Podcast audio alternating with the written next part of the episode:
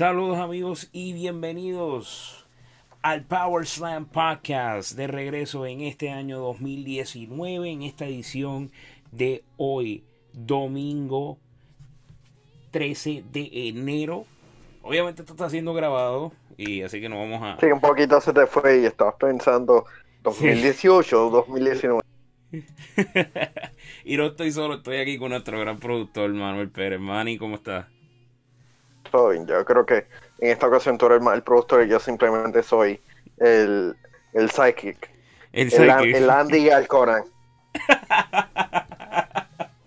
bueno, en, sí, en cuestión eso del Andy Alcoran siempre lo ha sido, porque tú siempre eres ese de, de, de esos pons buenos que, que existen en este mundo.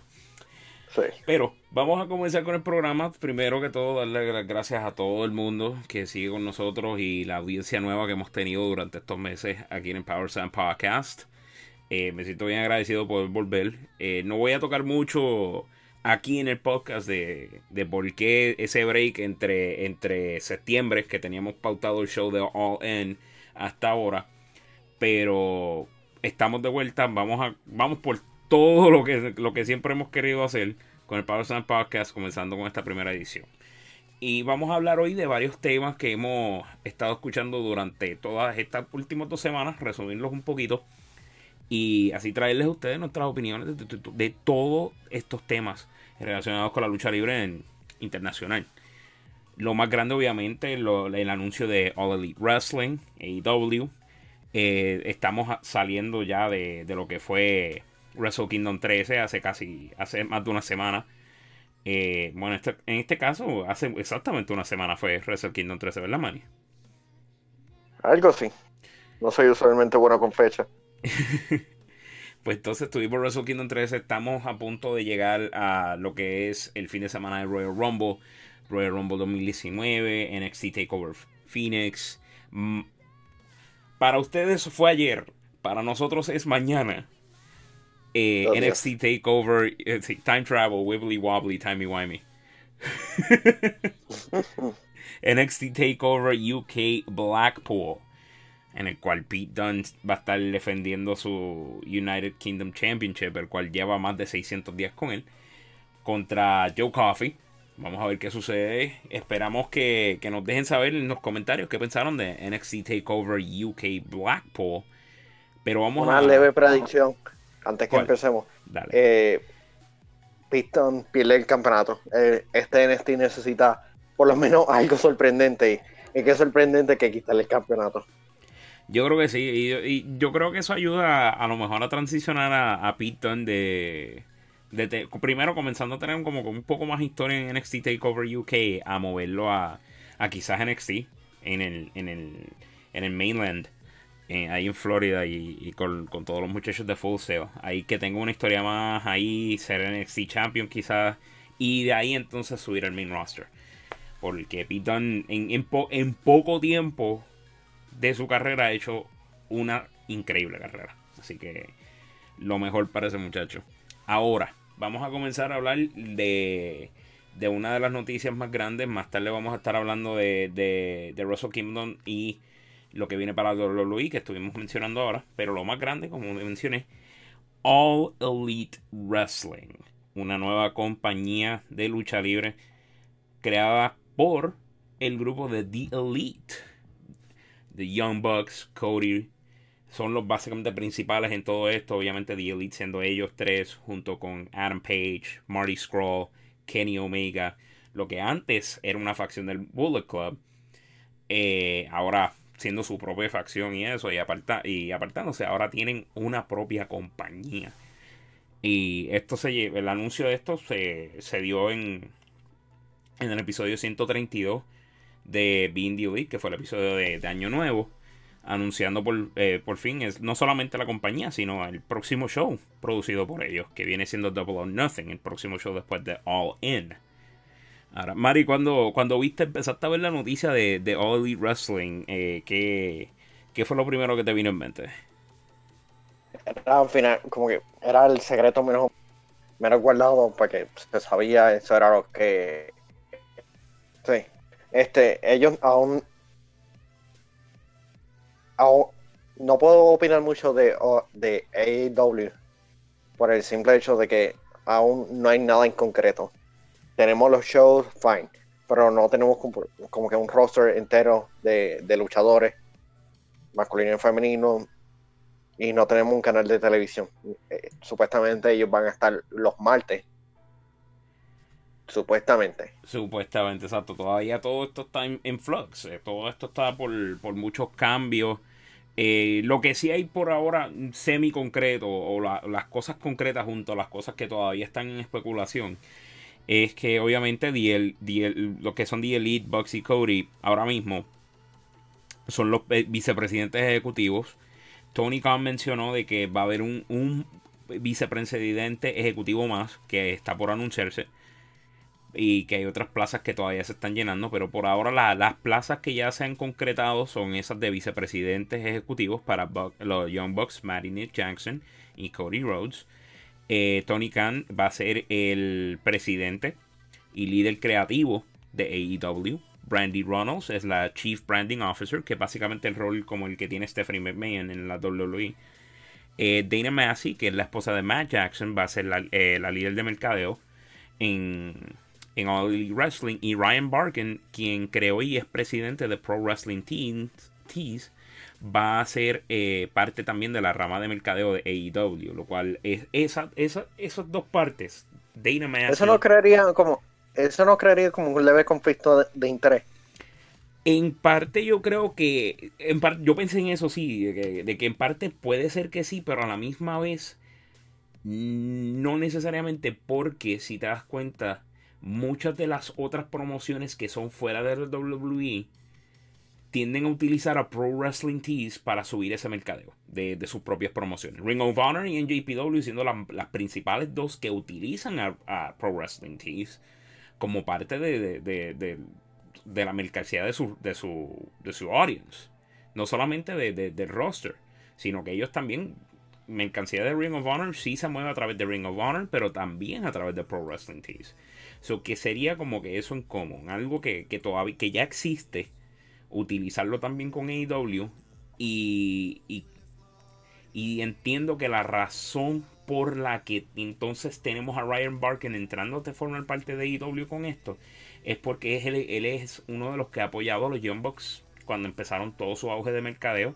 Dana siendo la principal, obviamente, pero siendo él también el que los apoyó a, tener un auge de mercadeo, que es una de las razones por las que se le conoce no solamente The Elite, sino a los Young Bucks de, por sí, por tener, ser una máquina de mercadeo.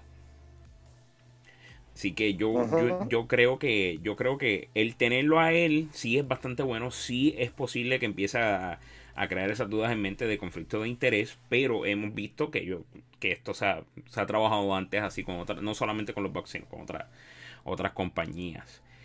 Eh, para Roundup así lo, las plazas que ahora mismo están, este, está Chris Harrington, que es conocido en el mundo de la lucha libre como eh, un buen financiero y todo esto, y va a ser el líder de desarrollo de negocios para la compañía. Y ya por eh, en Twitter, yo sé que el día del rally, el, el martes 8 de enero, se anunció a Billy Gunn como uno de los productores de All Elite Wrestling. So, él va a ser, va a ser un, como el mismo rol que él tiene, por ejemplo, tiene Road Dog, tiene Tyson Kidd con, con WWE, que es produciendo los matches. Él va a estar también produciendo los matches, lo, cual yo encuentro que es bastante bien. Ahora, eh, además de eso, pues entonces se, anunciaron las fechas, o, la fecha para Double or Nothing, que es como mencionamos previamente, la, el, próximo evento después de All In. Double or Nothing va a ser el 25 de mayo en Las Vegas, Nevada, en el MGM Grand Garden Arena. Y de nuevo, es el segundo evento producido por, por eh, The Bucks, por Cody, por The Elite. Y, pero es el primero bajo el banner de All Elite Wrestling. Y eh, mucha gente está diciendo, ¿por qué tan tarde? ¿Por qué no más? O sea, si el anuncio de All Elite Wrestling se dio ahora, ¿por qué van a hacer? O porque van a esperar casi cuatro meses en, lo que hacen el, ese primer pay-per-view. De... Hype, tienen que crear el hype. Exacto. El contrato. Exacto, necesitan ese hype, como mencionaste, man, y necesitan más luchadores, más, más gente para, para tener ese ese no, solamente el hype sino tener ese eh, eh, ese evento que sea cohesivo como fue All In All In fue un evento bien cohesivo bien que funcionó bastante bien. Sí tuvo sus cosas que pudieron haber sido mejoradas y es posible que mejoren ahora con Double or Nothing. Pero tiene que haber ese tiempo y espacio en el, en el que se le da tiempo a otros luchadores a evaluar será All Elite mi, mi, mi posición donde debo de ir para luchar. Será, o sea, si voy para trabajar para Double or Nothing, tendré que dejar esto para hacerlo. O sea, eso da tiempo para todo eso. Ahora mismo, así, eh, en cuestión no solamente de la fecha, sino del evento, así, man. Y que, por ahora, con lo que estás viendo, vas esperando del evento. Por lo menos ellos han creado muchas expectativas debido a que All fue un buen show. Pero eso se hizo con la ayuda de otras promociones y otros luchadores independientes. Ahora Ring of Honor no, seguramente no lo va a estar prestándole luchadores. Este New Japan tampoco lo va a hacer. Bueno, por eso fue que firmaron alianza con, con OWE. Y hay que ver con qué empresa mexicana estarán uniéndose. Y seguramente si Puerto Rico entraría dentro de la ecuación, aunque no yo realmente lo descartaría. Sí, yo, yo, encuentro que si hay luchadores puertorriqueños que, participarían en lo que serían los eventos de IW, sería a través de otra compañía que ya esté en los estados. Aunque si hemos visto, y vamos a hablar de esto un poquito más tarde, pero hemos visto que, en estos últimos meses los eventos, por ejemplo, de la CWA, han crecido y han traído más, más luchadores del extranjero hacia acá, pero no se ha visto lo mismo hacia afuera. Por lo menos lo, aparte, aparte de, de, de, de Mecha Wolf, que es más conocido localmente, y, y Ricky Bandera, como era el, este Mil Muertes, que son los conocidos localmente, los que se han robado el show en cuestión de, Estados Unidos son eh, los LAX. Exacto, correcto. LAX ahora mismo. Porque lo, creo que creo que los dos son puertorriqueños o de descendencia puertorriqueña y ellos, fueron el mejor tag team del año, del, del pasado año. Así de buenos son. Mira ahora ya. Y entonces, no solo, no solo, ahora que mencionas eso, no solo pensamos en, en los que van yendo para allá afuera, para hacia dónde. Y me pongo a pensar que muchos más van a terminar yendo a Impact que a AEW. Como que me hace más sentido que, que trabajen con Impact que con AEW. Porque ahí es donde, por ejemplo, vemos más a LAX también ahí. Y sinceramente, ahora Impact está en una buena posición en la cual están haciendo lo suyo sin importar la competencia. Ellos no se están enfocando en competir, se están enfocando en hacer lo suyo. Que básicamente estoy. Ellos están, ellos, están, enfocados en crear algo, en conseguir algo. Ese Twitch affiliate, el partnership, ellos necesitan esto. Ellos necesitan alcanzarlo. Sí, ¿no? Y, con todo eso que va subiendo y que va subiendo así de, de Impact, o sea, se va a ir, estamos creando un nuevo mapa. Tenemos, obviamente tenemos la WWE, que es el territorio global ahora mismo. Tenemos ahora entonces, tenemos siempre tenemos tenido Ring of Honor por bastante tiempo ya. Tenemos Impact y ahora tenemos AEW y el territorio americano en cuestión de la lucha libre está evolucionando de una manera bastante bueno, también, yo creo buena para el público. Y está MLW, está eh, PWG. Es una escena bastante este, Combat Zone Wrestling. este, por lo menos ahora mismo está bastante dividida, pero bastante competitiva. Exacto, y, como siempre se ha dicho, la competencia es lo que, lo que trae la innovación en el mundo de la lucha libre. Ahora, continuando así hablando de, de AEW para, para terminar muchos de los detalles, que ya se han concretado, eh, tenemos parte del roster. Obviamente, tenemos que además de esas posiciones ejecutivas, eh, The Elite va a estar siendo parte del roster. Obviamente, The Bucks, eh, Cody, Hangman Page, que mencionó que va a estar apuntando su mirilla hacia el título de AEW.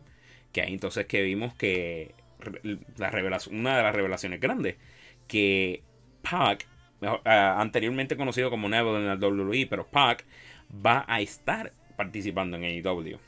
Que él es, si no me equivoco, él es el actual campeón de Dragon Gate, ¿correcto? Creo que sí.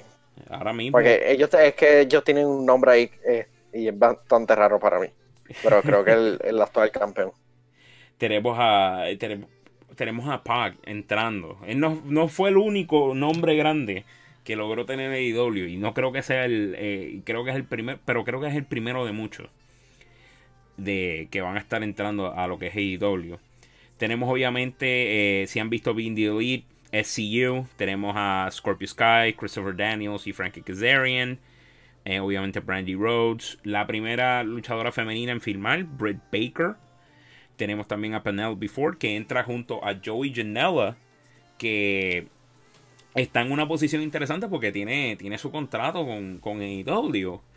Pero sabemos que Joey Janela produce sus propios eventos individuales y, se le, y con su contrato de AEW se le está permitiendo continuar a hacer esos eventos individuales, lo cual es excelente, porque no, no, no, restringe nada de lo que lo ha hecho famoso.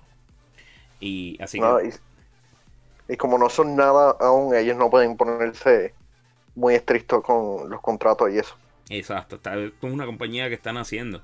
Y mucha gente está diciendo, es el próximo WCW. La diferencia con WCW a esto y estamos hablando WCW cuando, cuando estamos cayendo en los, en los 90, no WCW antes, porque WCW antes en su propio territorio que no tenía este mismo, o sea, no tenía ese mismo flair que lo que está pasando ahora. WCW cuando empieza a, a, a coger ese auge en los 90 es porque empezó a dar contratos que tenían una libertad extrema. Y Demasiado extrema. Exacto, lo cual vino, vino siendo su caída, su propia caída. Aquí entonces sí vemos que, sus, que los contratos de IW tienen su libertad, pero es su libertad razonable para que ellos puedan subsistir junto a los luchadores, porque los luchadores tienen que subsistir para que ellos puedan existir. Porque sin, sin que los luchadores sigan haciendo lo que, lo que llamó la atención para que ellos estuvieran en AEW, no, no va a crecer nada va a crecer, no, no se van a devolver esas inversiones que han hecho eh, Shahir y, Tony Khan a todo esto.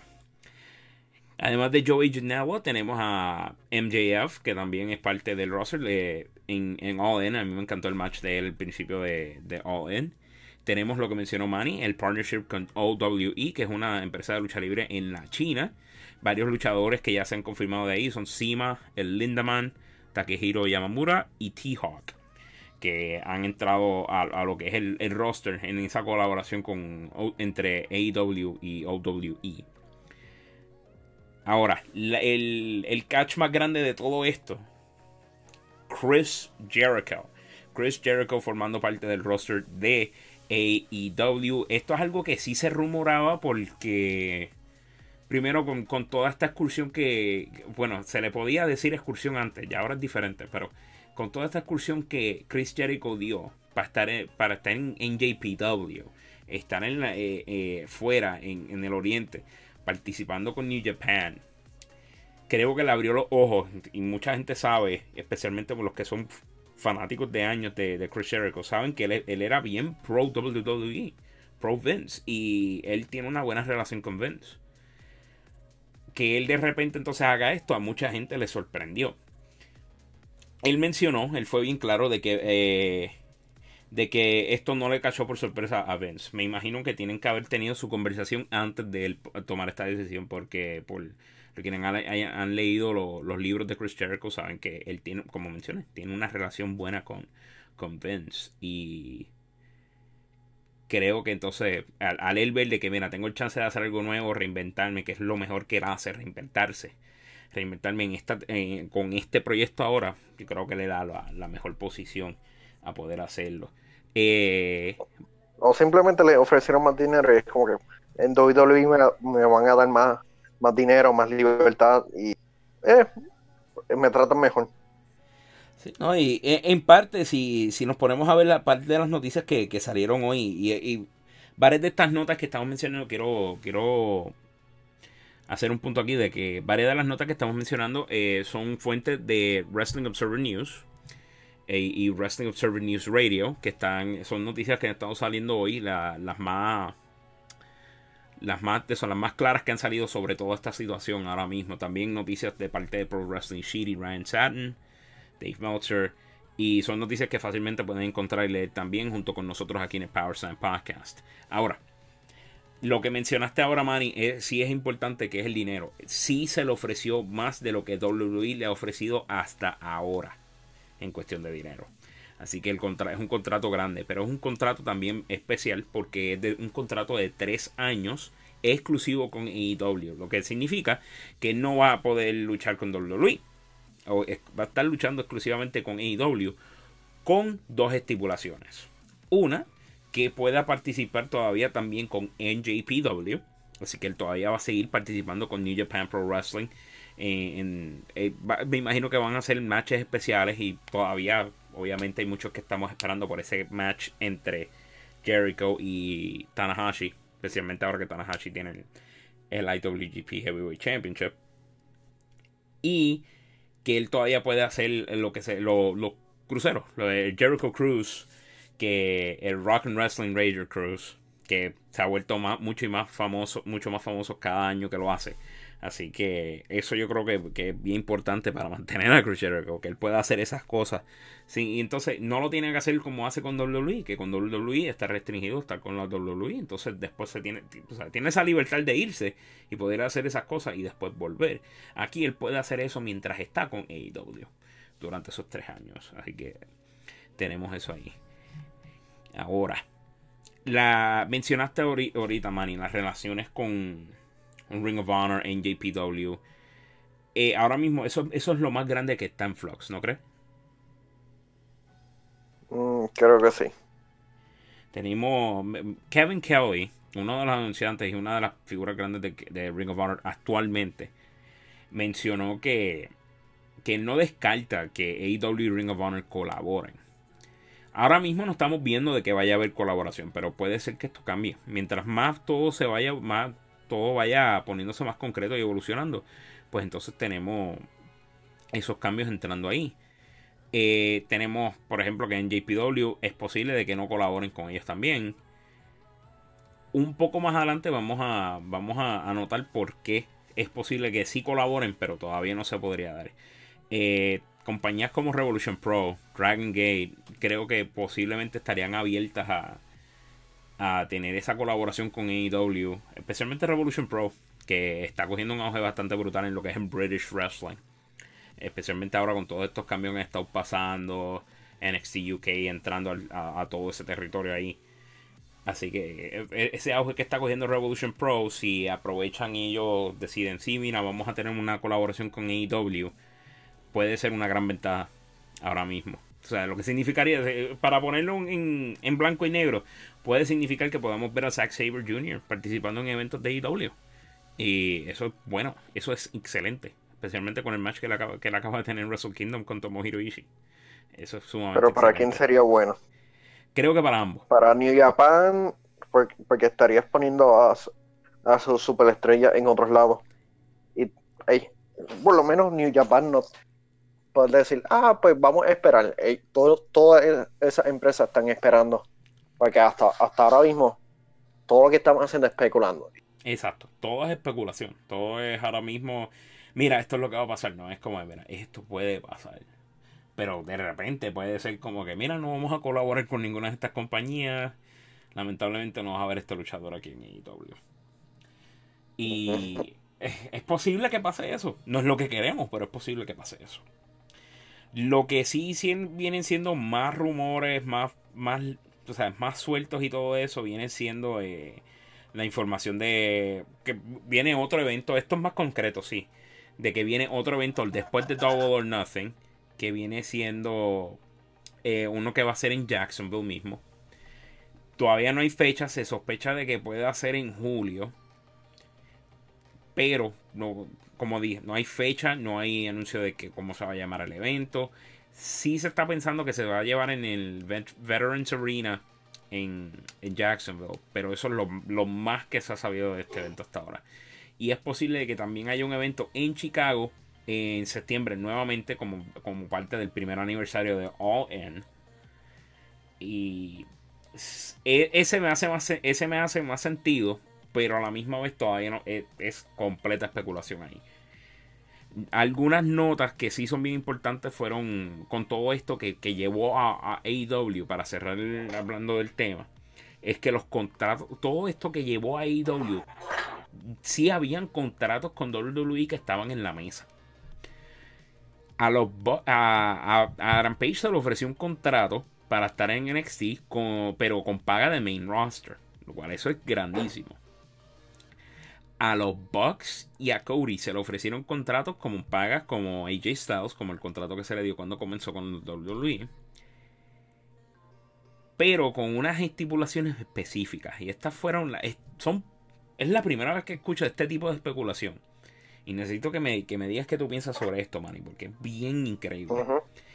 Les estaban, les estaban ofreciendo mantener el show de Being the Elite eh, pero de esta manera en el WWE Network sí siendo, eh, siguiendo siendo un show semanal en el WWE Network though. o sea no no en YouTube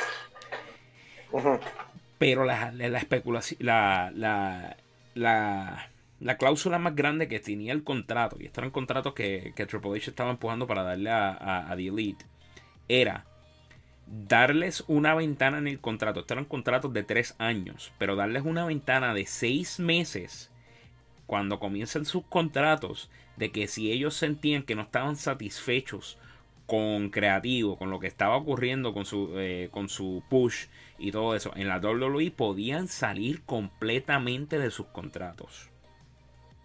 Increíble. Durante, eso es increíble. A nadie se le ha dado un contrato así que de repente, mira, vamos a entrar y eso. Y, vamos a...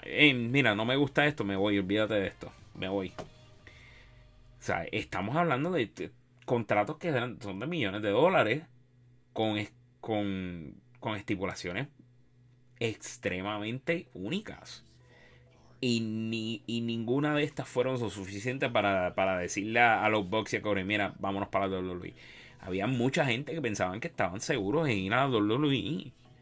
Y muchas, por eso es que se escuchaba mucho el rumor de ellos aparecer en el Rumble, pero nunca se dio. Nunca se dio. Y todos estos contratos tenían esos, esos esas estipulaciones especiales porque la WWE tenía conocimiento de, de, lo que estaba planeando Tony Khan, de hacer su promoción y todo eso. Y es como mira, tenemos que, este es otro billonario que quiere entrar a lo que es la lucha libre, tenemos que pescar al talento grande. Y todavía lo están haciendo contarle que no esté en AEW, pero tenemos que pescar al talento grande porque si no nos van a dar. Y no se logró. Ahora tenemos a AEW en la mirilla. Y Kenny Omega ya, ya descartó el, la oferta que le hicieron a WWE. Exacto, eso es parte de lo que vamos a hablar cuando cuando comencemos a hablar de lo de Kenny Omega, el futuro de Kenny Omega, ya eh, eso es clave. Él descartó la oferta de la WWE. Vamos a hablar un poco más de la oferta exactamente ya mismo. Ya que estamos, ya que lo traiste aquí, vamos a comenzar a hablar de Wrestle Kingdom 13, que fue un evento increíble. Para mí, uno de los mejores Wrestle Kingdom que he visto desde el, desde el 9 o desde el 10. Eh, mi favorito siendo el, el 11 hasta ahora. Y todavía lo sigue siendo, pero el, el 13 estuvo bastante bueno. Eh, los títulos cambiaron por todos. Tenemos a Will Ospreay, Jay White. Eh, Will Ospreay. Jay White no tiene, no, tiene títulos, sino que sí hubo. Es una nueva estrella ahora, como el líder del nuevo líder del Bullet Club. Eh, los Ingobernables tienen un montón de títulos. De mi otro. ¿Cómo fue? Y los perdí. No, fueron. ¿Qué título yo perdí? Eh, ganó este en, New Year Dash. El Sixman o el Empire. Eh, ahora mismo no me acuerdo el de New Year's Dash, tendría que buscarlo porque yo no llegué a ver New Year's Dash. Sé que todos los títulos, en, en por lo menos en Wrestle Kingdom, todos los títulos cambiaron mano. El Light Heavyweight se fue para donde Ishimori, Bone Soldier. El Never Open Weight se fue con Will Osprey, que lo tenía, eh, o sea, eh, Ibushi tenía el Never Open Way y se lo, Will Ospreay se lo llevó. El British Championship de Revolution Pro se lo llevó Zack Saber. El IWGP Heavyweight Championship se lo llevó Tanahashi. El Intercontinental se fue con Tetsuya Naito. El Heavyweight Tag Team Champions ahora son, este, si no me equivoco, son Sanada y e Evo.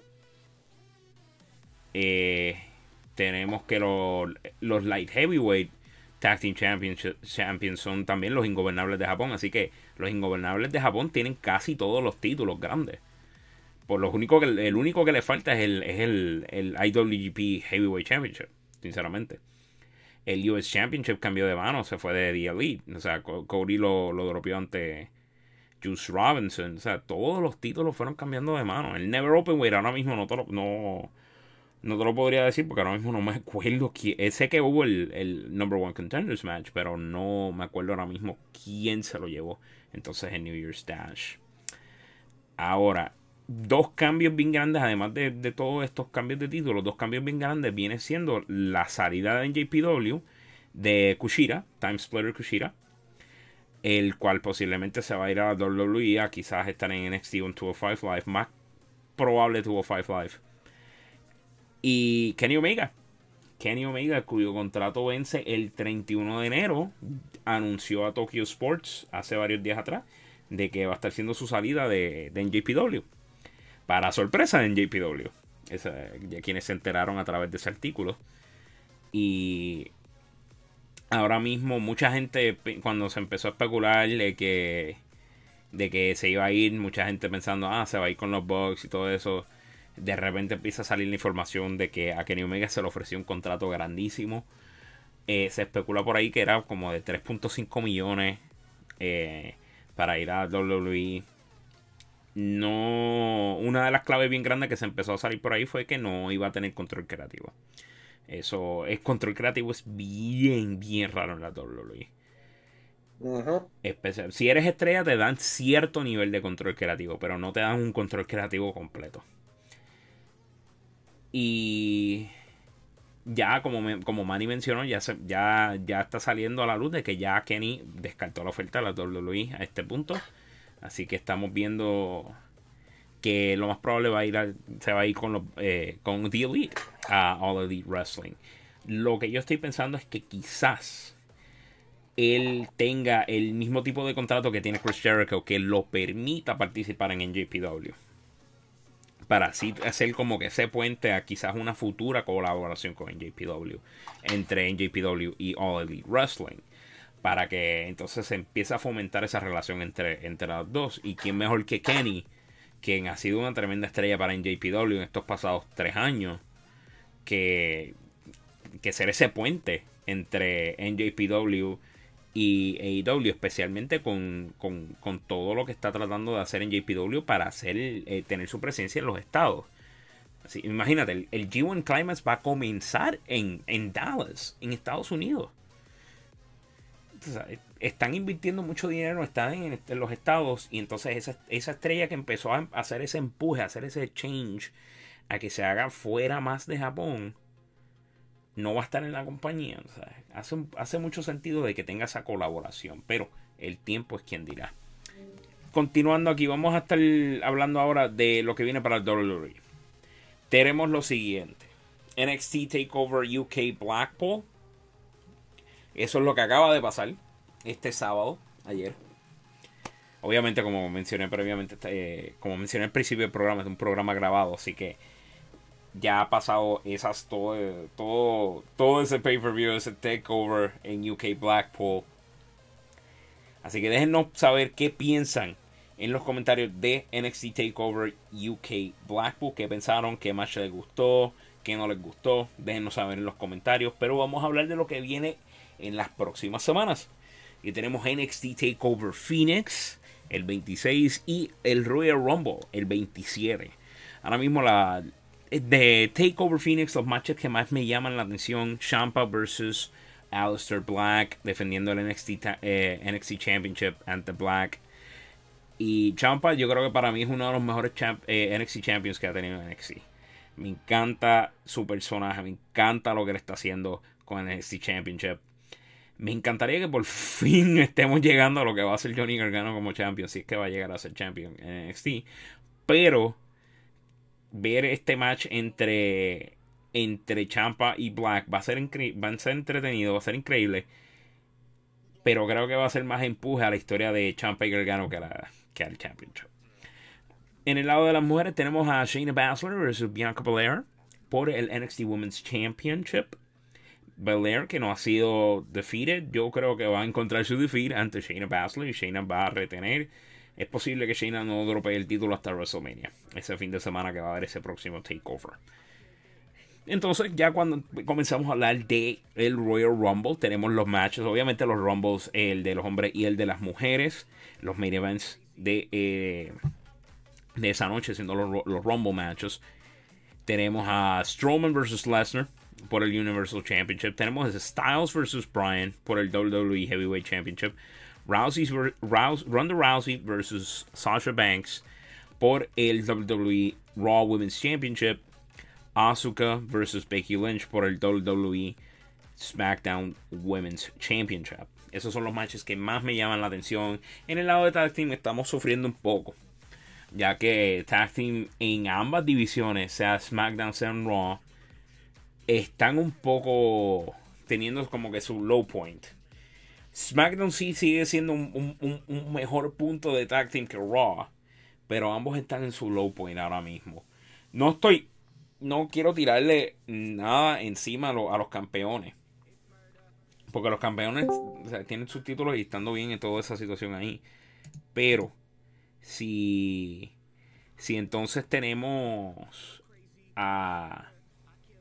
Si entonces tenemos en comparación a los de SmackDown, los de SmackDown tenemos un, un Tag Team Division ahí un poco más, más grande, un poco mejor y me entretiene más ver el de SmackDown, pero ambos, comparándolo con todo lo que ha pasado en estos meses con la WWE, ambos están teniendo su low point. Así que eh, no, no, no espero ver mucho sorprendente de los tag teams todavía. Aunque se supone que la WWE esté haciendo cambios radicales, como estar prestando atención a su audiencia, como mencionaron en algunos roles anteriores, que vimos el regreso de The Authority. y que nosotros ahora somos The Authority. Así que muy pendientes a, aquí el Power Slam Podcast porque todavía faltan varias semanas en lo que llegamos a este takeover y, este, al Royal Rumble. Para entonces así hablar más en auge de todo con detalle de lo que viene para esos eventos. Pero quiero saber lo que ustedes piensan. ¿Qué fue lo mejor que vieron durante el 2018? En cuestión de la lucha libre, tuvimos varios eventos, tuvimos All In, tuvimos todos estos pay-per-views todos estos eventos que nos dejaron con matches increíbles. Para mí, para mí, el match del año fue. Y mucha gente va a estar en desacuerdo con esto, pero para mí el match del año, el match que más me impactó a mí, fue Cody Rhodes versus Nick Aldis en All In por el NWA Championship. No fue el mejor match, pero fue el match que, que me impactó a mí. Me encantó ver ese match. Lo, lo he visto varias veces porque me emociona, me emociona bastante ese match. Pero quiero saber lo que ustedes piensan. ¿Cuál fue el mejor match o el mejor momento en el 2018 en la lucha libre? Sin importar la compañía, sin importar eh, el pay-per-view. ¿Qué momento, qué match fue el mejor para ustedes? Déjenos saber en los comentarios de aquí de este podcast. Y vamos a estar hablando de eso, de esos mejores momentos en el próximo podcast. La semana que viene, aquí en el Power Slam Podcast. Nuevamente le quiero agradecer a mi gran compañero Manny por seguir siempre con nosotros. Eh, nuestro tremendo productor y tremendo apoyo a cada uno de nuestros fanáticos y nuevos fanáticos que han estado entrando aquí. Saludos a todos nuestros fanáticos de México, que nos han estado apoyando mucho en estos últimos meses. Y a toda mi gente de Puerto Rico les doy un beso y un abrazo. Los quiero. Muchos saludos a todos nuestros panas que, siempre nos ayudan. Y, un saludo cordial a, mi amigo Ernesto. Ernesto, te debo, te debo una llamada para hablar un poco más del podcast, mi hermano. Así que vamos a terminar el podcast aquí. Recuerden que nos pueden seguir a través de Facebook nos pueden seguir a través de Instagram, Power Slam Podcast. Nos pueden escuchar. Ahora vamos a estar transmitiendo el programa a través de Facebook. Van a poder ver esta versión video en Facebook. Van a estar pudiendo, eh, van a estar todos los podcasts transmitiéndose en Facebook en cuestión de videos. Pero también nos pueden seguir escuchando en Mixcloud. Mixcloud, donde siempre hemos estado publicando nuestros podcasts. Nos pueden eh, escuchar ahí. Baja la aplicación de Mixcloud, Android iPhone, lo puedes bajar, puedes escucharnos cuando estés on the go en el carro, cuando estés en el gym, nos puedes escuchar cuando quieras. De nuevo, muchas gracias a toda nuestra fanaticada. Gracias por estar aquí con nosotros. Yo soy Ángel y esto ha sido el Power Slam Podcast. Hasta la próxima, mi hermano.